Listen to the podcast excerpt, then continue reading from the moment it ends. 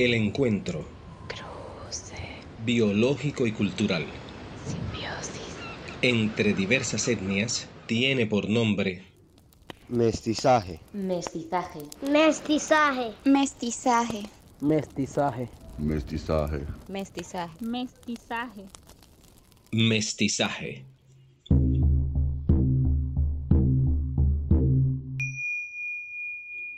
Somos identidades fluidas, móviles, en constante estado de fusión.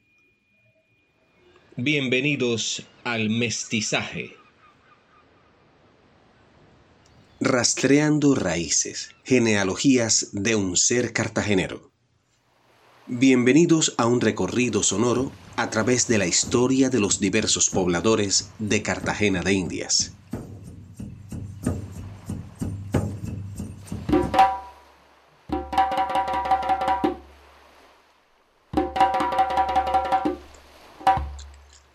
De la llegada de los españoles y de la imposición de la colonización, el territorio de Cartagena carecía de nombre en castellano y era habitado por indígenas.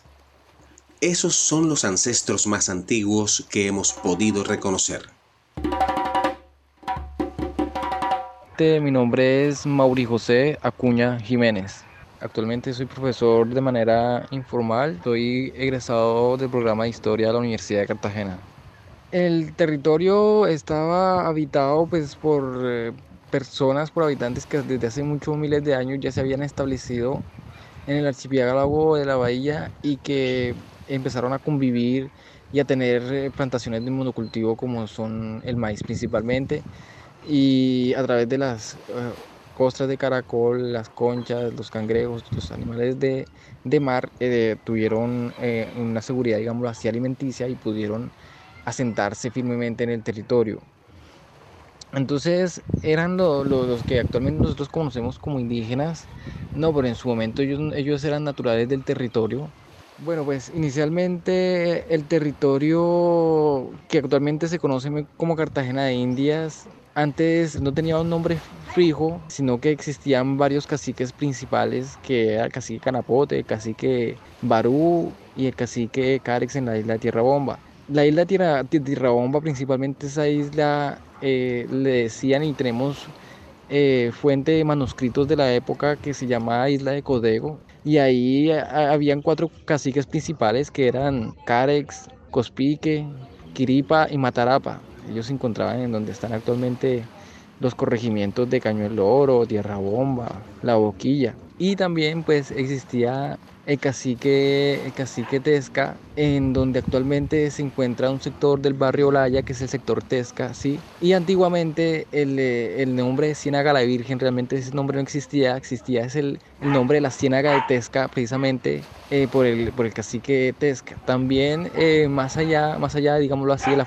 de las faltas de la Boba Guayá, existía el cacique Ternera, que mm, eh, posteriormente con, con las fugas de afrodescendientes fueron los que fueron tomando todos esos territorios, ¿no? y actualmente se ven más poblados de, de, de- de sectores afrodescendientes.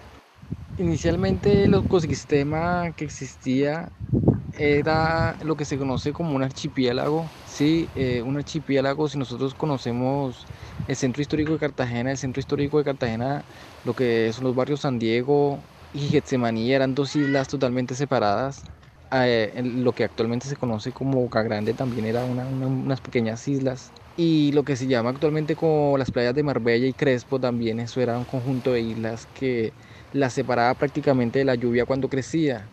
¿sí? Y cuando se mantenía eh, el sol, digamos, por largo tiempo, se secaba el mar y, se bajaba eh, la- el, agua. Bien, pues el, el papel que jugó la mujer en las sociedades prehispánicas eh, fue bastante importante porque era la líder del grupo, era el cacique, tanto así que, por ejemplo, el cacique Manga era una mujer y, y se cuenta el relato de que ellas tenían un control, sí, eh, eh, era, era de ideología, una ideología que tenían los indígenas, que la mujer por el simple hecho de reproducir era la persona que daba luz, que daba vida, es decir, era quien más se semejaba a los dioses. Entonces, los hombres, digamos que eran la clase social un poco más baja porque no podían reproducir.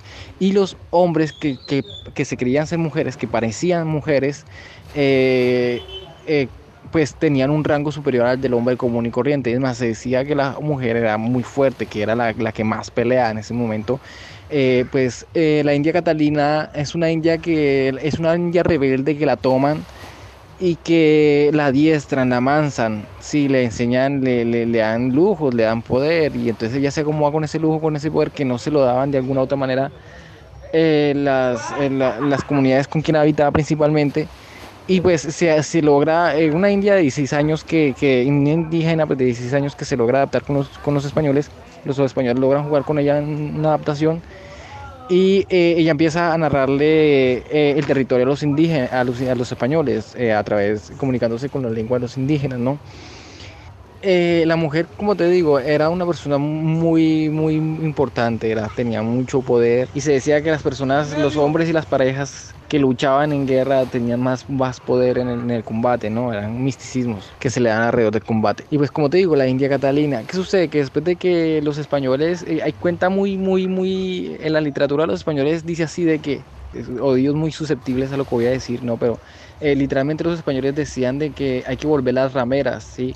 Hay que volver a las indias las mejores rameras que hay y de eso se encargaban, entonces como que las violaban, las sometían a muchos procesos de violación, a mucho, a mucho tipo de, de esta carga que las, india, las indígenas se terminaban adaptando y llegaba a otro proceso de desmestizaje y culturalización porque pues además pues, sospechamos que las indias eran muy bonitas, muy hermosas y pues las, las, las, tomaba, las tomaba más como, como concubinas, ¿no? Como, como una mujer para, para tener relaciones sexuales y, y desecharlas, ¿no?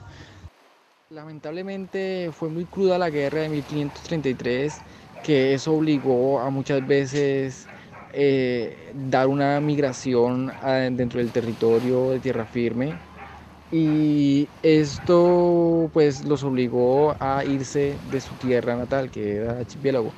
Los pocos que, que, se, que se quedaron duraron un ligero tiempo y después ya se retiraron, terminaron yéndose.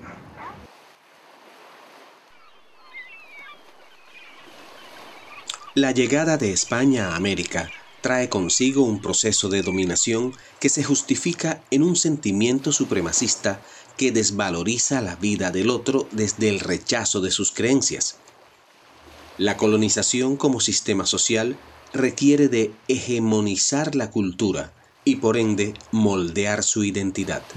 El nombre de Cartagena de Indias es impuesto en el año de 1533 por, por los, los, con, los conquistadores, los, españoles cristianos, que trajeron su lengua y su fe al, territorio y ellos son los que le ponen Cartagena de Indias. Le ponen Cartagena porque cuando, cuando ven allá, lo están allá en lo que actualmente se conoce como Boca Chica, encuentran una bahía, una bahía que se parecía, que se parece mucho a, a la bahía de Cartagena, allá de Cartagena levanta ya en el, sobre las costas del mar Mediterráneo, sino que esta bahía tiene una isla muy grande que dicen Coredeo allá no tienen una isla así como isla de Tierra Bomba, no, no está, entonces hay una bahía y esa bahía por esa similitud le pone el nombre de Cartagena, entonces son Cartagena de las Indias, ¿no?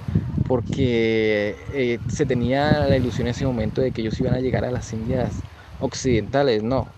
Y, y, y de hecho, por mucho tiempo este, estos territorios se llamaron así, Indias occidentales, para diferenciarlas de las Indias orientales allá en donde actualmente se encuentra la India. Buenas noches, mi nombre es John Jairo García Gamarra, soy historiador de la Universidad de Cartagena. Eh, actualmente soy estudiante de la maestría en Economía y Política de la Educación de la Universidad Externado de Colombia y hoy vengo a hablarles un poco sobre el tema del mestizaje. Lo podemos enmarcar en un tiempo cronológico eh, por etapas. Esas etapas abarcan desde la misma época donde se empiezan a donde empiezan los españoles a hacer asentamientos. Entre esos, uno de los primeros que se da es de Cartagena de India. Y en ese proceso de asentamiento, bueno, con, los, con las huestes de Pedro Heredia, que llegaron a partir de 1533, pero en 1535 ellos ven a las, a las Indias como una posible forma de como generar rasgos, generar unos unos peque unas pequeñas relaciones y no estamos hablando simplemente de una relación que se abarca a lo racial, ¿sí? porque la idea también del mestizaje es que aborda dentro de sus características, pues también lleva un toque de, de imperialismo, si lo diríamos de esa forma, ya que se, en ese proceso de mestizaje lo que pretendían los españoles era como culturalizar, occidentalizar de alguna manera a los nativos. Y ahí fue donde se impone, pues obviamente la religión, el lenguaje y todos aquellos símbolos que hacen parte de una cultura. Entonces el mestizaje va más allá de una cuestión netamente racial, sino que también hay otros componentes que se le pueden añadir. Entonces esa fue la primera etapa del mestizaje. Luego a lo largo del siglo XVII y XVIII, que es donde mayor, con mayor frecuencia se da eh, ese proceso de combinación de razas, logrando así una sociedad un poco más pluralista en términos raciales. Eso conllevó también de alguna forma a que se, se configurara una sociedad estratificada de clases, de castas, que eh, a lo largo y ancho de, de, todo esos, de todo ese tiempo histórico se fue fundamentando en Cartagena. Una forma de verificar eso fue el, el censo de 1777 que nos arroja una población bastante, eh, bastante heterogénea y además muy amplia en el Cartagena de India. Así que las diferentes castas se van a, a dividir en ese sentido. Entonces, eh, para esa época de 1777 eh, habían varias castas, entre esas las que podemos encontrar los eclesiásticos, pues obviamente que eran los cleros, eh, aproximadamente tenían un porcentaje de, de cantidades en un 0,4, después se seguían los blancos que también tenían una, un, pues una población considerable, no eran muchos, pero representaban el, el 11,3% de la población total para ya para 1777. Después venían los indígenas con 16.4% y los libres, los libres de todos los colores que prácticamente habían entre ellos blancos que por lo general no tenían ninguna posesión, no tenían ninguna riqueza y también tenían como una casta aparte. Entonces, esos libres representaban la mayor parte de la población, que era el 63 eh, 8%. Entre esos libres podemos, habían también mestizos. Y por último estaban los esclavos que formaban el 8,1% de la población para 1777, logrando así pues, una población total de, de eh, 118.378 personas. Entonces así de esa forma, en esa segunda etapa de, de todo ese proceso de mestizaje había una, una población bastante eh, heterogénea y aparte, como les estaba diciendo anteriormente, bastante amplia. Entonces así se produjo esa relación de castas dentro de esa sociedad. Eh, obviamente nos referimos a las mezclas que hubo entre ellos, porque además de eso, para esa época ya las razas puras como tal habían eran pocas, ya había más combinaciones de, entre estas razas que eran las principales, sobre todo los negros, blancos e indígenas, que fueron las primeras razas. Cartagena, pese a su deterioro y evidente abandono, posterior al proceso de reconquista vivido en 1815 por Pablo Morillo, continuó siendo un puerto libre de España. La ciudad recibe el siglo XX con una gran oleada de extranjeros, principalmente europeos y árabes, quienes en su afán de expansión comercial ven en Cartagena una ciudad para invertir, ya que seguía teniendo una ubicación privilegiada. Eh, buenas tardes, mi nombre es José Guerrero, soy docente profesional en, en historia Cartagena, por ser puerto principal de la ciudad, se convirtió en, un auge para las migraciones, de que empezaban a llegar aquí a la ciudad, como fueron las misiones, los alemanes, los, los, árabes, que empezaban a entrar por aquí y muy pocos se, se, detuvieron en la ciudad de Cartagena, pero sí mantuvieron, los turcos mantuvieron una entrada formidable aquí en la ciudad y ellos hacían que, la ciudad se convirtiera en una mezcla cultural. Por ser un roce de puerto, teníamos siempre una gran mezcla cultural. Pero ¿qué pasaban? Ellos no se asentaron aquí, las migraciones alemanas, las migraciones árabes muy pocos se sentaron aquí porque buscaron diversificar el lugar, pues que ellos ya estaban acostumbrados a vivir en puerto y necesitaban más asentarse hacia adentro de, de, nuestro territorio. Por eso las migraciones aquí muy pocas se sentaron, no tenemos, siempre se ha mantenido una cultura muy muy, muy, muy cartagenera, pues porque las asentaciones migratoriales de, de como alemanas eh, y árabes se fueron, se fueron hacia, hacia el Atlántico, más hacia el Atlántico, más hacia la, costa atlántica, más hacia Barranquilla, Santa Marta, y eso permitió que nuestra cultura o nuestra costumbre fuera muy dada a ser cartagenero. Por eso nos consideramos muy, muy, muy, muy cartageneros. Eh, en cuanto a las inversiones internacionales, eh, normalmente a raíz del siglo XX, cuando vemos que eh, estamos viendo el desaprovechamiento que tenían los sitios turísticos como tales, como las murallas, la popa, el, el fuerte de San Felipe, y otras adecuaciones que teníamos aquí que utilizábamos para protegernos de las invasiones de los de saqueos de piratas y eso se habían perdido, las estábamos dejando ahí abandonadas, se habían convertido en lugares más bien para para orinaderos, eh, mucha pérdida en eso. Entonces las inversiones de estadounidenses y la, y la forma turística abrió en estos escenarios, en estos espacios, algo como, como un lugar para fortalecer la economía de la ciudad. Y entonces se acercan inversiones también españolas, esas inversiones que fortalecen y hacen que Cartagena comienza a un sentir, a despertar una identidad eh, del caribeño, pues porque ya la idea de Caribe comienza a entrar en la, en las costumbres de las personas para adentrarse al mundo del turismo. Con la inversión internacional, Cartagena se convirtió en una ciudad atractiva para migrantes ya que empezó a mostrarse próspera dado el impulso comercial y publicitario recibido como ciudad turística.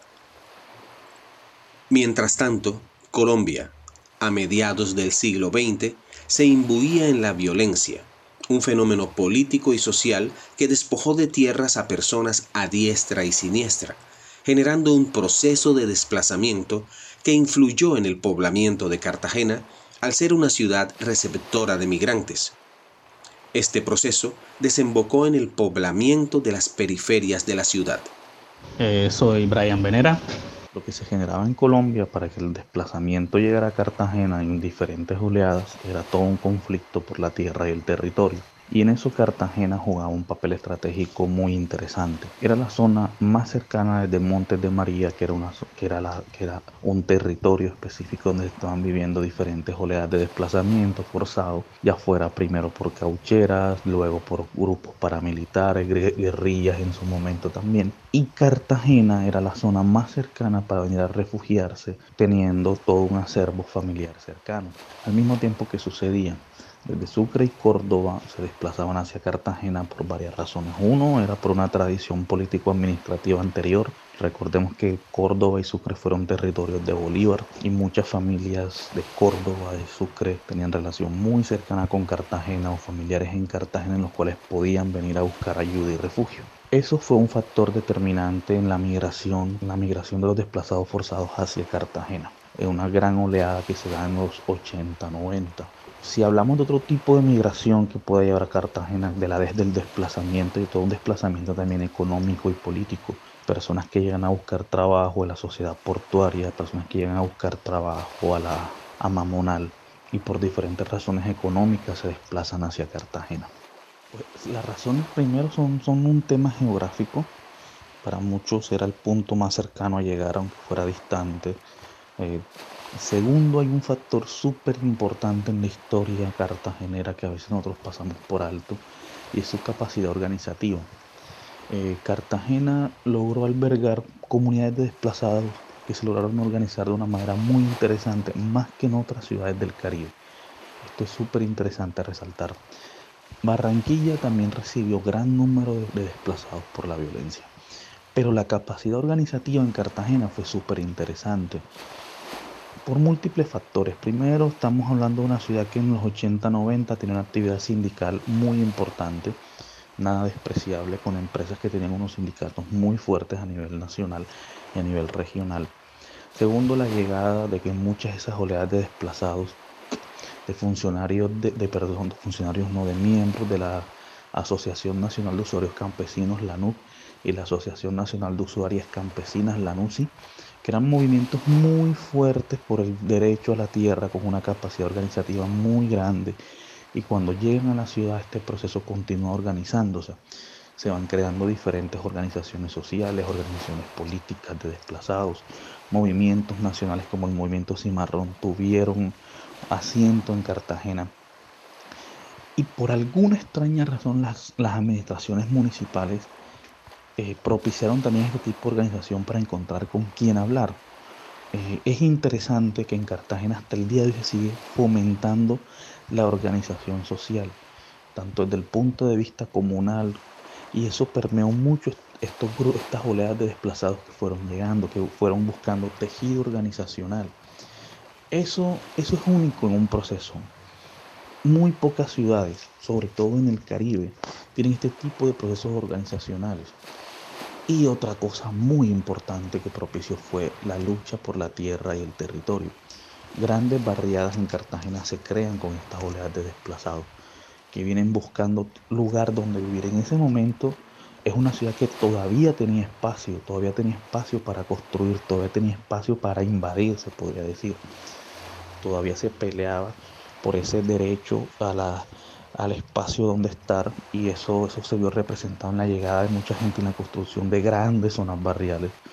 Nelson Mandela, por ejemplo, son zonas que van creciendo a la luz del desplazamiento. No es que, no es que su génesis el desplazamiento, pero comienzan a crecer por ahí. Es Ciudadela 2000, todo parte del Cerro de Albornoz y muchas zonas hacia Pasacaballo también se comienzan a dar en, eso, en esas oleadas. Esto hace que cada vez llegaran más y más personas. Pues tenemos una capacidad organizativa, tenemos una de la tierra y que Cartagena concentró gran parte de la cooperación internacional.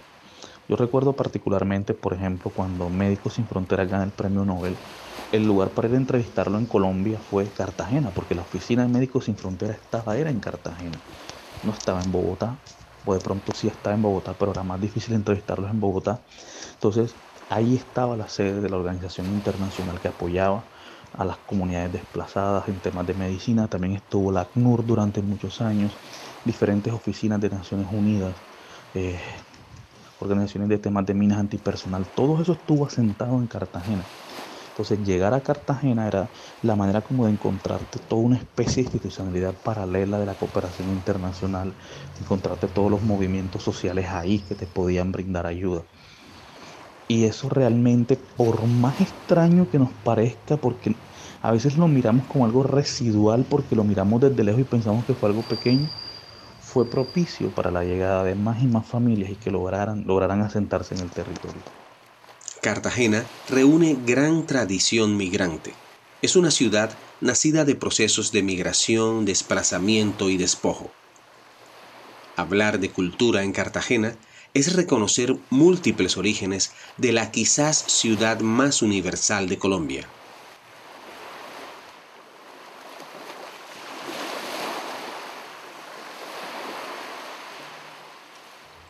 Mestizaje es una propuesta ganadora de la beca para la realización de franjas radiales Radios Ciudadanas, Programa Nacional de Estímulos, Ministerio de Cultura 2020.